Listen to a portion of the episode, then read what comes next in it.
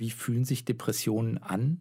Ist es dieses Dunkle? Ich habe mich vor langer Zeit entschieden, diesen Ausdruck selbst zu nutzen, weil es sich für mich anfühlt, als nehme ich die Farben weniger wahr. Deutschlandfunk Nova. Deep Talk mit Sven Präger. Und mein Gast ist diese Woche der Autor und Anwalt Byung-Sin Park. Das sehe ich tatsächlich so, dass gerade der Mann und dann in so einem Berufsfeld sich wirklich keine Schwäche leisten darf. Ich bin nach wie vor depressiv, ich habe schlechte Phasen, es ist aber nicht schlimm. Und dann wird es auch wieder besser. Es hat sich angefühlt, als hätte ich zu keinem Zeitpunkt wirklich die Möglichkeit gehabt, gewissermaßen auf den Pause-Knopf zu drücken. Die Gedanken kreiseln dann immer mehr, immer stärker, immer schneller. Und das lähmt dann ein wenig. Das ist jetzt deutlich mehr als ein bloßes, ich habe keine Lust und möchte noch ein bisschen länger äh, liegen bleiben, sondern tatsächlich mehr ein, ich kann das jetzt gerade nicht. Dann fühle ich mich, als wäre ich in einem farblosen Raum alleine eingesperrt vielleicht. Deutschlandfunk Nova. Kannst du sagen, wie es dir jetzt gerade geht? Das kann ich sagen. Ich habe just äh, wieder einen Tief hinter mir. Seit gestern geht es mir wieder etwas besser. Ich habe jetzt ähm, rund zwei, drei Wochen eine Phase gehabt, äh, in der ich äh, mich immer weiter zurückgezogen hatte und Selbstzweifel und so weiter und so fort äh, wieder verstärkt aufkamen. Ich hatte mich auch nicht mehr bewegt, ähm, auch die Pandemie und alles, ähm, auch wenn es mich jetzt als äh, Homeoffice-Mensch eigentlich wenig betrifft, ähm, hat es mir doch zugesetzt, ähm, habe ich festgestellt mit der Zeit. Und gestern habe ich es aber tatsächlich geschafft, mich ähm, gewissermaßen zu zwingen, mit dem Fahrrad rauszugehen und äh, eine Runde im Wald zu drehen. Und allein das hat schon deutlich geholfen, dass ich mich jetzt inzwischen wieder auf dem Weg der Besserung wähne. Merkst du das, wenn solche schlechten Phasen, solche Tiefs kommen? Kündigen sie die sich in irgendeiner Art und Weise an? Ich habe schon von anderen Menschen gehört, dass es bei manchen sich tatsächlich ankündigt. Ich merke das ehrlich gesagt nicht. Bei mir kommt es mehr darauf an, merke ich es äh, früh genug oder erst spät, dass ich ja wieder in eine dunkle Phase reinrutsche. Es ist tatsächlich auch von Tagesform abhängig. Wie geht's dir? Kannst du das beschreiben, wenn du in so einer dunklen Phase drin bist? Also wachst du dann morgens auf und die ist auf einmal da? Ähm, es ist mehr schleichend äh, in meinem Fall, sodass eben dieses Merken auch etwas schwieriger ist. Es geht mit den scheinbar normalen, in Anführungszeichen, äh, Anzeichen los, dass ich morgens etwas schwerer aus dem Bett rauskomme oder dass ich bestimmte Dinge mir vornehme und sie dann doch nicht umsetze. Und wenn es alltägliche Dinge sind, wie eben mal kurz raus an die frische Luft oder einkaufen gehen das kann sich dann so weit verstärken, dass ich mm, wieder erhöht Selbstzweifel habe, also an meiner Person, an dem, was ich mache, an meinem Job, an der Beziehung, was auch immer. Die Gedanken kreiseln dann immer mehr, immer stärker, immer schneller. Das äh, lähmt dann ein wenig. Wenn ich Glück habe, merke ich das rechtzeitig und versuche dann, je nachdem, ein passendes Werkzeug dafür anzuwenden. Ansonsten ist es ab und zu auch notwendig, dass äh, auch ein Impuls von außen kommt was kann ein Werkzeug für dich sein? Weißt du das mittlerweile, dass du für dich ein bisschen was hast, was du zum Gegensteuern tun kannst? So wie die Depression und auch jeder Mensch unterschiedlich ist, ähm, gibt es auch natürlich unterschiedliche Werkzeuge, die zu einem passen. In meinem persönlichen Fall ähm, gibt es tatsächlich zwei große Themen, einmal die Musik und einmal Sport. Musik dahingehend, dass ich selbst musiziere. Also ob ich jetzt am Klavier sitze und eine leichte Improvisation spiele oder mit der Gitarre oder Ukulele ein paar Lieder hm, spiele und singe. Oder eben früher, noch vor der Pandemiezeit, war es äh, das klassische Fitnessstudio gewesen. Jetzt ist es mehr mit dem Fahrrad raus an die frische Luft, ähm, durch die Wälder und über die Felder. Das sind so Dinge, die mir helfen, wieder etwas zu mir zurückzukommen, also im Hier und Jetzt. Und die Gedanken und Sorgen, die sich ja meist um die Vergangenheit oder eben um die Zukunft kreisen, etwas ähm, wieder zur Seite zu legen oder auch tatsächlich zu verarbeiten. Ich glaube schon in diesen ersten Minuten merkt man, dass Byung sehr offen über sich und seine Depressionen erzählt. Das flößt mir erstmal Respekt ein. Byung ist Jahrgang 85, ist mit zehn Jahren aus Südkorea nach Deutschland gekommen, hat dann Jura studiert und als Unternehmensanwalt gearbeitet. und hat dabei kaum Freizeit gehabt, also weder im Studium noch dann im Job. Er war, so kann man das wohl sagen, nicht so richtig gut mit sich in Kontakt. Der ist über seine eigenen Bedürfnisse gegangen, immer wieder drüber weg. Und das hört sich heute anders an. Heute kann er klarer sagen, was er für sich braucht. Das heißt, es geht ein bisschen mehr darum, in den Moment so zurückzukommen und die Gedankenschleifen zu durchbrechen. Ist das so ein Ziel, was dann wichtig ist? Ja, für mich ist das wichtig, denn äh, wenn ich es erstmal schaffe, und ähm, das ist das Thema Achtsamkeit letztendlich, wieder im Hier und Jetzt zu sein, dann gelingt es mir auch oft ähm, wieder zu merken, also auch zu spüren, dass es mir eigentlich gut geht.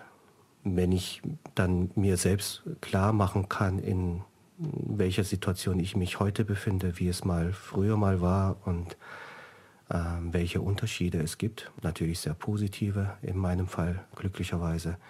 Ähm, das hilft dann wieder, mich auf das, was jetzt gerade ist, äh, wieder mehr zu konzentrieren. Und äh, das ist für mich persönlich tatsächlich ein, ein Schlüssel, um ja aus diesem Teufelskreis immer wieder herauszubrechen. Das heißt, auch wenn du sagst, es kann manchmal auch ein Impuls von außen sein, das kann dann jemand sein, der sagt, komm, Björn, jetzt gehen wir mal raus, jetzt fahren wir eine Stunde Fahrrad oder ich, ich zwinge dich in Anführungszeichen, wenn das geht, ein bisschen in den Moment zu kommen, dich mit dem auseinanderzusetzen, was vor dir ist. Sind das dann die Impulse, die von außen helfen? Das ist ein sehr schwieriges Thema. Ähm, Weil es ja auch sowas hat von, man sorgt noch für Druck nach dem Motto, jetzt lass uns doch mal, das kann ja auch genau das Gegenteil bewirken.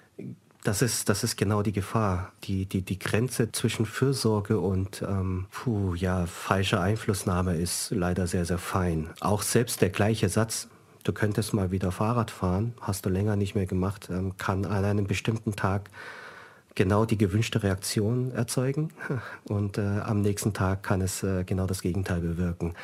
Es ist zugegeben sehr schwierig. Ähm, was mir jedenfalls hilft ähm, aus meiner eigenen Erfahrung ist, wenn ich jetzt von meiner Familie oder von meiner Freundin oder von wirklich engen Freunden nur mal so den Denkanstoß bekomme, so. Und das kann teilweise sogar schlicht und einfach die Frage sein, wie geht es dir denn? Also diese, diese Art und Weise des Fragens, wo ich dann merke, oh, mein Gegenüber hat etwas aufgeschnappt. Ähm, das kann manchmal schon helfen, äh, damit ich äh, beginne, mich wieder mit mir selbst zu beschäftigen. Und oftmals genügt tatsächlich auch bereits die Ansage, ich bin da, falls was ist. Dass man sich ein bisschen gehalten und nicht alleine fühlt? Geht es um die Botschaft dann? Genau, genau. Also ich kann übrigens bei all den Ausführungen kann ich jetzt nur von mir sprechen. Mir ist es wichtig, ähm, dass, dass das jetzt keine mhm. Allgemeingültigkeit hat und dass äh, ich ja nicht die äh, Rezepte für alle habe. Aber ich neige dazu, in dunklen Phasen meine Außenwelt, das klingt jetzt komisch, einerseits blende ich meine Außenwelt gewissermaßen aus, und äh, gleichzeitig ist aber das, was außerhalb passiert, äh, das Zentrale, was mich beschäftigt. Wie meinst du das? Ich bin nicht bei mir selbst. Also ich beobachte mich gewissermaßen selbst von außen und das, was andere Menschen sagen, bleibt in, den, in meinem Kopf länger hängen als das, was ich eigentlich denke. Weitergeführt sogar bis hin zu, wie andere Menschen mich oder das, was ich mache, bewerten, spielt dann immer eine immer größere Rolle, als wie ich das selbst bewerte. Ich höre irgendwann auf, mir selbst zuzuhören. Mhm da ist es manchmal tatsächlich äh, wichtig und auch richtig, wenn von außen der richtige Impuls kommt, dass ich wieder beginne, in mich hineinzuhören. Vielleicht kann ich das so beschreiben. Das ist nicht ganz untypisch, was wir hier hören. Also so Begriffe wie dunkle Phase, farbloser Raum, manche sagen auch, die Welt wird ganz klein um sie herum. Es ist nicht ganz einfach, die passenden Bilder und Wörter zu finden, um Depressionen zu beschreiben. Jede und jeder empfindet das ja auch anders. Und wichtig ist es wahrscheinlich auch, das für sich irgendwie zu benennen, in Worte zu fassen, in dem Sinne, sich dem auch zu stellen. Das ist nicht ganz einfach auszuhalten, wenn man es hört, aber vielleicht auch mal wichtig, dass man es mal hört, um eben reales Bild davon zu bekommen, was es für die Menschen bedeutet, die Depressionen haben. Du hast vorhin auch gesagt, das sind so dunkle äh, Phasen. Ist das für dich, wenn du es so beschreiben müsstest, so das zentrale Element? Also Depressionen oder depressive Verstimmungen, genau wie du sagst, fühlen sich individuell auch immer noch mal anders an und trotzdem gibt es so verbindende Elemente. Kannst du das für dich beschreiben? Wie fühlen sich Depressionen an? Ist es dieses Dunkle? Ich habe mich vor langer Zeit entschieden, diesen Ausdruck selbst zu nutzen, weil es sich für mich anfühlt, als nehme ich die Farben weniger wahr. Also das, was ich wahrnehme, erscheint mir tatsächlich grauer. Vielleicht ähm, ist es auch eine Art Visualisierung. Wenn ich eine gewisse Leere in mir fühle, dann fühlt sich alles andere eben auch ähm, weniger intensiv an. Der Alltag kann ja lähmend wirken irgendwo. Also es fehlt so diese minimale Antriebskraft, die man braucht, um durch den Tag zu kommen, die normalerweise nicht der Rede wert ist, weil sie immer da ist. Aber wenn es morgens schon losgeht äh, mit den Gedanken, der Körper fühlt sich noch schwerer an und ähm, jede Bewegung ist wirklich buchstäblich anstrengend. Und das ist jetzt deutlich mehr als ein bloßes ich habe keine Lust und möchte noch ein bisschen länger bleiben, äh, liegen bleiben, sondern tatsächlich mehr ein, ich kann das jetzt gerade nicht, dann fühle ich mich, als wäre ich ähm, in einem Raum, farblosen Raum, alleine eingesperrt vielleicht. Ja. Du hast deine Depression unter anderem auf Twitter auch publik gemacht. Ist das ja, ich weiß nicht, nochmal eine bewusste Entscheidung, also bewusst ja wahrscheinlich nochmal eine wichtige Entscheidung gewesen, zu sagen, ich gehe damit auch ein Stück an die Öffentlichkeit oder ich verheimliche das auch nicht oder so, um, um auch ein Stück zu, weiß nicht, zu dir zu stehen? Twitter ist ähm, für mich, also war und ist ein Ventil. Als ich meine Depression publik machte, war ich auch nicht mit Klarnamen auf Twitter, sondern eben äh, unter einem Pseudonym, Panda in diesem Fall. Was übrigens daher kommt, äh, meine Tochter hat vor Jahren mal zu mir gesagt, ich sehe aus wie ein Panda und seitdem hat sich das schlichtweg eingebürgert. Finde ich auch ganz schön irgendwo. Kannst du das nachvollziehen, dass sie dich als Panda bezeichnet? Gibt es da Ähnlichkeiten? Ja, ich nehme es mal an. Ähm, so dieses asiatische Aussehen äh, äh gepaart mit der rundlichen Figur. Ne? irgendwo auch äh, gemütlich und stückweise auch, auch faul. Kann ich ruhig so sagen, das bin ich, das so stehe ich. Ähm, und äh, das war irgendwann so ein äh, spontaner Einsatz von meiner Tochter. Und ich fand das in dem Moment so gut, dass ich gesagt habe, ja, dann bin ich fortan der Panda. Und das hat mir dann geholfen. Ähm, das Problem war, dass ich nicht wirklich mit jemandem darüber sprechen konnte. Also vor allem nicht mit denjenigen, die ich auch persönlich schon kannte. Das ist äh, gewissermaßen natürlich auch der Stigma äh, geschuldet. Aber auf Twitter hatte ich dann die Möglichkeit, in einer halben Anonymität mich darüber auszulassen, auszudrücken, wie es mir geht, was es mit mir macht. Wobei ich auch da sagen muss, ich hatte große Vorbehalte. Ich wusste nicht, was dann passiert, äh, wenn ich das äh, publik mache. Habe aber in diesem Fall sehr viel Glück gehabt. Es haben sich ähm, so viele Leute gemeldet, die ähnliche Probleme haben, die auch schon länger offen darüber schreiben, ob jetzt anonym oder nicht, spielt keine Rolle. So begann eine Art Austausch, der mir tatsächlich über die Jahre sehr geholfen hat und so wie es aussieht, äh, andere Menschen auch. Byong erzählt auch auf Twitter als Herr Panda-Bär offen von seinen Depressionen. Dort bekommt er viel Zuspruch und kann, glaube ich zumindest, Menschen gleichzeitig Kraft geben, die vielleicht davon lesen und merken, ja, ich bin damit nicht allein, ich fühle mich ganz ähnlich. Social Media kann ja immer wieder dabei helfen, Aufmerksamkeit auf das Thema zu lenken oder auch die verschiedenen Facetten von Depressionen zu zeigen. Vor ein paar Jahren gab es ja auch mal den Hashtag NotJustSad. Wenn ihr übrigens das Gefühl habt, euch geht es irgendwie nicht gut oder ihr braucht vielleicht mal jemanden zum Reden oder ihr spürt, oh, das könnten Depressionen sein, wir haben Hilfsangebote auf der Homepage zur Sendung zusammengefasst. Byong teilt seine Erlebnisse übrigens nicht nur bei Twitter, sondern hat sie auch in einem Buch aufgeschrieben. Das heißt, ins Leere gelaufen, wie ich meine Depression überwand und mich selbst neu kennenlernte. Kannst du für dich irgendwie benennen, wann du das erste Mal gemerkt hast, dass du drohst, in so eine Depression abzurutschen? Also das passiert ja nicht von heute auf morgen. Das ist ja ein Prozess, der, der dauert, den man aber vielleicht in dem Moment gar nicht so richtig wahrnimmt, dass er passiert. Ich habe es tatsächlich nicht wahrgenommen. Mir musste die, äh, meine Psychotherapeutin tatsächlich erst die Augen öffnen. Ich habe lange Zeit nicht gemerkt, dass ich depressiv bin. Ich habe auch nicht wahrnehmen wollen, dass ich depressiv bin. Ich habe all diese Anzeichen ja auf schlechte Charaktereigenschaften von mir geschoben. ich sei halt eben zu faul und zu träge. Und, und als ich damals wegen Eheprobleme dann die Psychotherapeutin aufgesucht habe, also ursprünglich ging es mir eigentlich nur darum, es klappt irgendwie nicht und was kann man machen? Vielleicht sollte ich Tipps von außen holen. Habe ich äh, bei meiner Psychotherapeutin angefangen zu erzählen, was los ist und ähm, sie sagte irgendwann zu mir, ähm, wir müssen aufhören über meine damals noch Frau oder über die Ehe zu reden, wir müssen äh, über mich reden, weil ich äh, depressiv sei. Und ähm, ich bin aus allen Wolken gefallen in dem Moment. Wie lange hat das gedauert, um zu sehen, ja, nee, da ist was dran? Ähm, Oder wie, wie ist die Erkenntnis angekommen? Vielleicht ist die Dauer gar nicht so wichtig, sondern der Prozess, das zu akzeptieren oder zu sehen. Ja, der, der Prozess an sich, ja. Über die Dauer kann ich jetzt im Nachhinein gar nicht mehr äh, genau sagen, äh, wie lange es gedauert hat. Es, es war jedenfalls ein Prozess. Zu Beginn war hm, Ablehnung und Verdrängung natürlich da. Auch wenn ich jetzt diese Diagnose nicht komplett abgetan habe. Es war mehr die Schwierigkeit, das anzunehmen.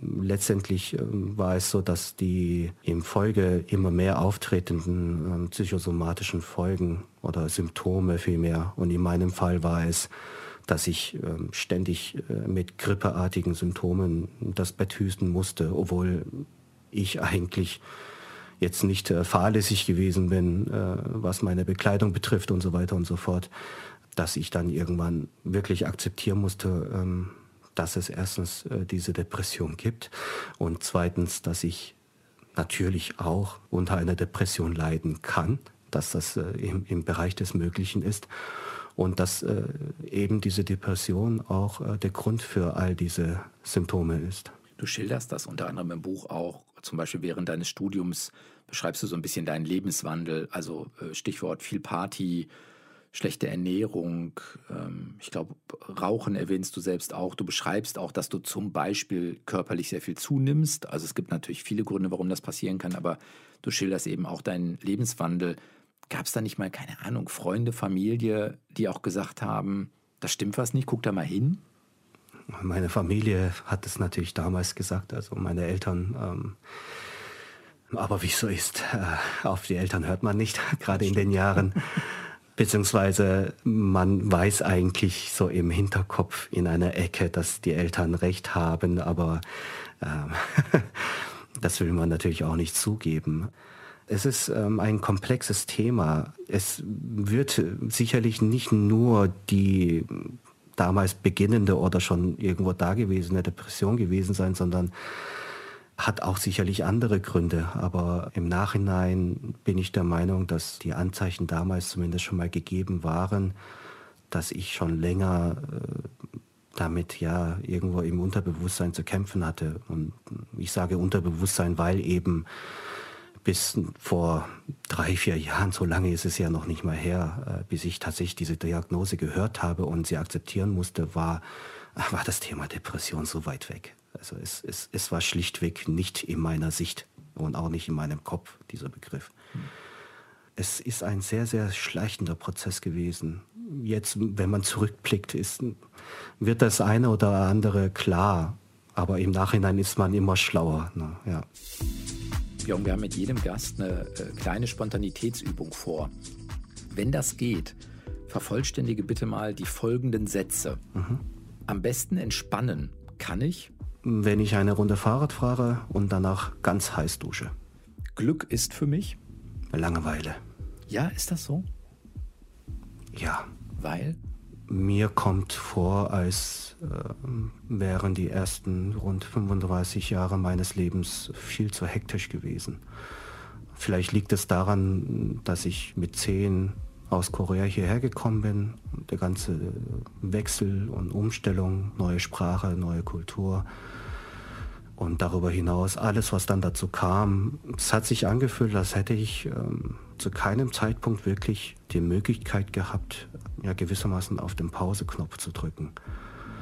Im Nachhinein gehe ich auch davon aus, äh, dass es auch daran liegt, weil ich schlichtweg nie gelernt habe, mal wirklich abzuschalten. Gewisse Techniken habe ich erst während meines Klinikaufenthalts im Jahr 2018 erlernt. Und äh, seitdem ich es immer mehr genießen kann und auch anwenden kann, mal zu sagen, jetzt die nächsten fünf Minuten gönne ich wirklich mir diese Ruhe und dieses Nichtstun, Nichtstun dahingehend, dass auch mein Kopf tatsächlich mal nichts zu tun hat. Das tut unheimlich gut. Auch auf der Beziehungsebene kommt es mir so vor, als wäre ich bei früheren zwischenmenschlichen Beziehungen immer nur rastlos unterwegs gewesen. Jetzt bei meiner Freundin, bei der aktuellen, gelingt es uns, dass wir uns auch bewusst Zeit nehmen und sagen, wir sind mal jetzt langweilig. Vielleicht hat auch die Pandemie auch ein Stück weit geholfen, weil man sowieso nicht so viel äh, mit unternehmen kann. Mir tut es so unwahrscheinlich gut, abends einfach auf der Couch zu sitzen. Es muss nicht mal ein Fernseher laufen. Äh, sei es, äh, dass jeder von uns ein Buch in der Hand hat oder jeder meinetwegen am Handy ist, auf Twitter ist. Aber so diese Stille und ähm, nur ab und zu sich kurz in die Augen schauen, um zu vergewissern, der andere ist noch da und und ansonsten diese Ruhe auch äh, wahrnehmen zu können, ist, ist, ist äh, so ein hohes Gut geworden für mich. Und deswegen verbinde ich natürlich äh, zugegeben etwas überspitzt äh, formulierte Langeweile mit meinem persönlichen Glück. Wenn ich nicht Anwalt geworden wäre, wüsste ich wirklich nicht, was ich heute mache. Und der Panda-Bär passt zu mir, weil? Weil ich inzwischen zu der Überzeugung äh, gelangt bin, dass diese besondere Ruhe und auch Gelassenheit tatsächlich in mir steckt. Du beschreibst in deinem Buch, und du hast es gerade auch angedeutet, dass du dann in eine psychosomatische Klinik gegangen bist, am Chiemsee ähm, war das, schreibst du. Kannst du sagen, was von den verschiedenen Bausteinen, die man dann ja da erlebt, dir am meisten oder besonders gut geholfen hat? Es war der Aufenthalt insgesamt. Darüber habe ich auch tatsächlich immer wieder mal nachgedacht und ähm, ich bin früher immer zu unterschiedlichen Ergebnissen gekommen. Ich bin aber inzwischen der Meinung, dass es der Aufenthalt an sich mit allen Bausteinen war. Denn es gibt nicht so diesen einen zentralen Moment der Befreiung oder so in dem Sinne, sondern es baut aufeinander auf. Es sind diese Zwischenschritte gewesen, mich selbst zu akzeptieren, mich selbst zu lieben, mir selbst zu verzeihen. Und das ist in meinem Fall tatsächlich nur in der Kombination möglich gewesen. Das heißt, es sind dann auch die klassischen Bausteine gewesen wie Einzeltherapie, Gruppentherapie, Entspannung, aber auch ein bisschen Bewegungstherapie, wenn du auch sagst, ja, Fahrradfahren ist heute für mich eigentlich auch wichtig, also dass so verschiedene Bausteine zusammenkommen. Genau, auch die besonderen Therapiearten wie zum Beispiel äh, Kunst- oder Tanztherapie ähm, waren genauso wichtig wie eben auch die Einzelgespräche, aber auch Gruppensitzungen. Natürlich auch angereichert von den ganzen Atemtechniken und Achtsamkeitsübungen, die ja dort auch gezeigt und angewandt werden. Es ist tatsächlich eine Kombination von allen kleinen Bausteinen. Hast du das Gefühl, dass Depressionen immer noch ein Stigma haben? Mm, das Gefühl habe ich durchaus. Ein weiteres Beispiel dafür ist, ähm, also im umgekehrten Sinne ist, ich habe sehr viele Reaktionen auf mein Buch dahingehend bekommen, dass ich ähm, so mutig sei, das zu veröffentlichen und offen darüber zu sprechen. Ich weiß, dass das schön gemeint ist und ich freue mich auch drüber, aber erstens habe ich das gar nicht als Mut empfunden. Und ähm, wenn ich mal kurz darüber nachdenke, warum die Menschen zu mir sagen, dass es mutig sei, dann liegt die Antwort eigentlich auf der Hand, weil es eben immer noch dieses äh, Stigma gibt und weil eben Menschen nach wie vor Angst haben und auch haben müssen, in bestimmten Schubladen gesteckt werden, wenn sie sich öffnen. Jetzt bist du ja als Anwalt, also sowohl Jurastudium, ähm, aber du arbeitest heute als Syndikus, also als, ähm, als Unternehmensanwalt, dass das auch nochmal, ich weiß jetzt nicht, ob schwerer oder besonders schwer oder so, aber eine besondere Rolle spielt, weil du vielleicht als Jurist, als Mann, als in der Wirtschaftswelt beheimatet beruflich, dass alles Facetten sind, die sozusagen es nicht besonders erleichtern, sich nochmal zu öffnen, dass es das noch schwerer macht, um es mal eben so zu formulieren? Ich habe bei früheren Stationen, also sprich anderen Kanzleien, in denen ich gearbeitet habe, die Erfahrung gemacht, dass die sogenannten körperlichen Krankheiten, also wie eben Erkältung oder sowas, ja äh, schon bereits nicht wirklich gern gesehen werden von psychischen Erkrankungen brauchten wir da erst gar nicht anfangen. Das äh, sehe ich tatsächlich so, dass gerade der Mann und dann in so einem Berufsfeld sich wirklich keine Schwäche leisten darf. Wobei auch dieser Satz an sich schon, ne? Also mhm. was ist eigentlich, was ist denn schwach, ne? ja, was ist denn eigentlich schwach und warum wird Depression mit Schwäche eigentlich verbunden?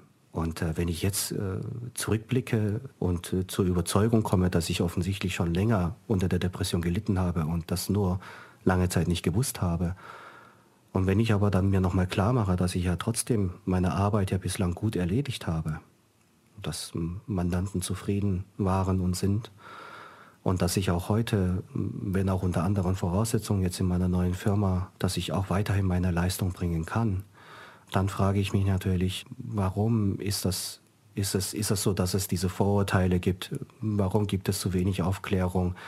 Warum wird nicht darüber nachgedacht, wie man es den, ich sage gern, Depressionisten ermöglichen kann, sich besser und auf persönlicher Ebene äh, besser zu engagieren. Flexibilität wird ja heutzutage von allen Arbeitnehmern gefordert. Wo bleibt die Flexibilität beim Arbeitgeber diesbezüglich? Was glaubst du, warum dürfen Männer keine Depressionen haben, wenn man es mal so formulieren will? Ich denke mal, so die heute ältere Generation, die ja teilweise den Krieg noch erlebt hat, die sind ja mit einem gewissen Bewusstsein aufgewachsen, dass der Mann der Starke ist, der die Familie ernährt und der immer da ist. Ich glaube, dieser Grundgedanke setzt sich fort. Wobei auch da schon wieder, es beginnt schon mit der Frage, warum eigentlich ähm, psychische Erkrankung als Schwäche ausgelegt wird. Wenn man bedenkt, ähm, soweit ich informiert bin, ähm, machen auch deutlich mehr Frauen öffentlich, dass sie an der Person leiden als Männer. Und ich bin eigentlich der Ansicht, sich zu öffnen und diese Erkrankung publik zu machen und auch aktiv Hilfe einzufordern und diese anzunehmen, ist äh, eigentlich eine Stärke. Dann muss ich sagen, sind äh, die Frauen eigentlich das stärkere Geschlecht nicht. Es ist offensichtlich der aktuelle gesellschaftliche Konstrukt, der den Mann in Anführungszeichen in bestimmte Formen presst und dementsprechend bestimmte Eigenschaften vorausgesetzt werden. Also der Mann immer noch als der Starke, wie, wie aus den Steinzeiten, äh, derjenige, der hier jagt und, und die Familie ernährt und so weiter und so fort. Mhm. Wahrscheinlich ist das tatsächlich immer noch Teil des Männerbildes in gewissen Bereichen. Und das macht es eben schwer, für Männer über Depressionen zu sprechen. Dabei ist das kein Wettbewerb, für wen das jetzt schwerer oder einfacher ist. Wahrscheinlich ist es für alle Menschen schwer, darüber zu sprechen, aus verschiedensten Gründen. Aber für Männer spielt dieses Männlichkeitsbild wahrscheinlich auch bei dem Thema immer noch eine Rolle. Byung schreibt in seinem Buch unter anderem auch von seinem Leben als Student und seinem Job. Und dort schreibt er, wie hoch die Belastung war. Und eine Stelle bzw. ein Satz ist mir ganz besonders in Erinnerung geblieben weil dieser Satz eben das zentrale Thema, was bin ich mir selbst wert, betrifft. Da schreibt er nämlich, er habe nicht gelernt, sich selbst Bestätigung zu geben. Hat sich das geändert heute? Also kannst du dir aus dir selbst heraus Bestätigung geben? Es gelingt mir inzwischen teilweise und auch besser, aber es ist noch ein langer Weg. Wie machst du das? Ähm, es beginnt bei den kleinen Sachen. Wenn ich jetzt äh, beispielsweise auf der Arbeit eine Vertragsverhandlung erfolgreich zu Ende geführt habe, früher war es so, dass es damit erledigt ist, äh, beziehungsweise da äh, habe ich mich eher darauf konzentriert, was ist nicht gut gelaufen, was kann ich besser machen, was kann ich das nächste Mal vermeiden. Das war so ein bisschen der, der Fokus. Heute ist es so, dass natürlich Verbesserungspotenziale äh, weiter auch gesucht wird, aber wenn etwas mal zu einem guten Abschluss kommt, dann erlaube ich mir auch selbst zu sagen, das ist jetzt trotz allem erstmal gut gelaufen. Also es klingt so banal, aber äh, überhaupt diesen Zwischenschritt inzwischen zu haben, dass ich zu mir selbst sagen kann, dass mir etwas gelungen ist, dass ich das Potenzial habe, bestimmte Dinge zu machen und auch gut zu machen, das äh, macht tatsächlich einen sehr großen Unterschied. Du tauschst dich ja bei Social Media, bei Twitter auch mit anderen viel aus und wirst auch, glaube ich, von vielen mal um die Einschätzung, Rat, ein bisschen Zuspruch auch gefragt, gebeten. Hilft das auch? Also das ist jetzt wieder eher ein bisschen von außen natürlich, weil Menschen dann sagen, hey, das machst du gut oder vielen Dank dafür. Ähm, aber man kann ja für sich selbst auch sagen, hey, ich habe ein bisschen Energie, um für andere da zu sein und dann kommt die Bestätigung doch wieder aus, dir, aus dir heraus sozusagen. Hilft das auch? Mm, das hilft aber auch nur, weil eben diese Arbeit in mir selbst stattgefunden hat. Bei mir kommt obendrein noch dazu, es ist ähm, so ein bisschen dieses Klischeehafte aus dem Koreanischen oder auch aus äh, anderen asiatischen Ländern auch bekannt, dass Eigenlob als etwas sehr, sehr Negatives gesehen wird.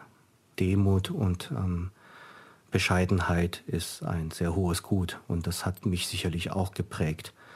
Es fällt mir bis heute schwer, äh, Lob anzunehmen. Also annehmen im Sinne von das auch wirklich anzunehmen und nicht einfach nur Dankeschön zu sagen. Das ist, fällt mir auch heute noch schwer, aber es gelingt mir tatsächlich zumindest deutlich besser als früher. Und klar, ich bin auch ein Mensch wie jeder andere auch und äh, natürlich tut es gut, positive, schöne äh, Worte und Sätze von anderen zu hören. Kannst du sagen, was für dich die vielleicht wichtigste Veränderung ist? Also wenn man jetzt sagt, wie war Alltag vielleicht vor zehn Jahren, wie ist Alltag heute? Dann ist das ein ganz zentraler Punkt, auf den ich auch versuche immer wieder zu achten, weil ich weiß, der tut mir gut. Es klingt jetzt vielleicht ein bisschen komisch, aber es hat sich im Grunde nicht viel verändert an meinem mm, Alltag oder was ich tue oder sonst irgendwas. Was sich geändert hat, ist die Perspektive. Ich sehe dieselben Dinge inzwischen anders. Und ich sehe mich selbst vor allem anders. Ich bin aber trotzdem immer noch derselbe.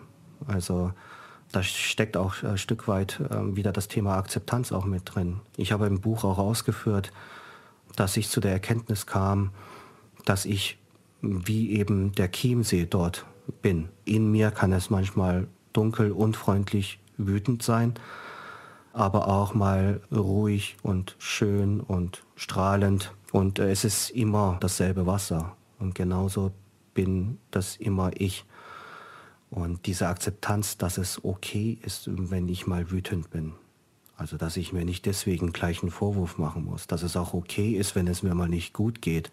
Dass es in Ordnung ist zu sagen, hey, mir geht es gerade nicht gut. Das erscheint relativ klein, aber ähm, hat eine sehr, sehr große ja, Bedeutung. Dieser Sichtwechsel eben, gepaart mit der Akzeptanz, ist eigentlich ähm, das, was sich geändert hat. Ich bin nach wie vor depressiv. Ich habe schlechte Phasen. Ich habe zeitweise auch wirklich zu kämpfen. Während ich früher vielleicht daraus dann geschlossen hätte, ich hätte es auch so verdient und was will ich überhaupt und, und so weiter und so fort, sage ich heute, ja, es ist so. Es ist aber nicht schlimm. Und dann wird es auch wieder besser. Und auch irgendwann wieder schlechter und wieder besser. Aber es ist okay. Das ist das Leben. Es ist mein Leben. Und das ist der, der, der große zentrale Unterschied zu früher. Sagt der Autor und Anwalt Byung-Sin Park. Das war der Deep Talk für diese Woche. Ich bin Sven Preger und wünsche euch noch eine gute Zeit. Macht's gut. Bis dann. Ciao. Deutschlandfunk Nova. Deep Talk. Jeden Mittwoch um 20 Uhr. Mehr auf deutschlandfunknova.de.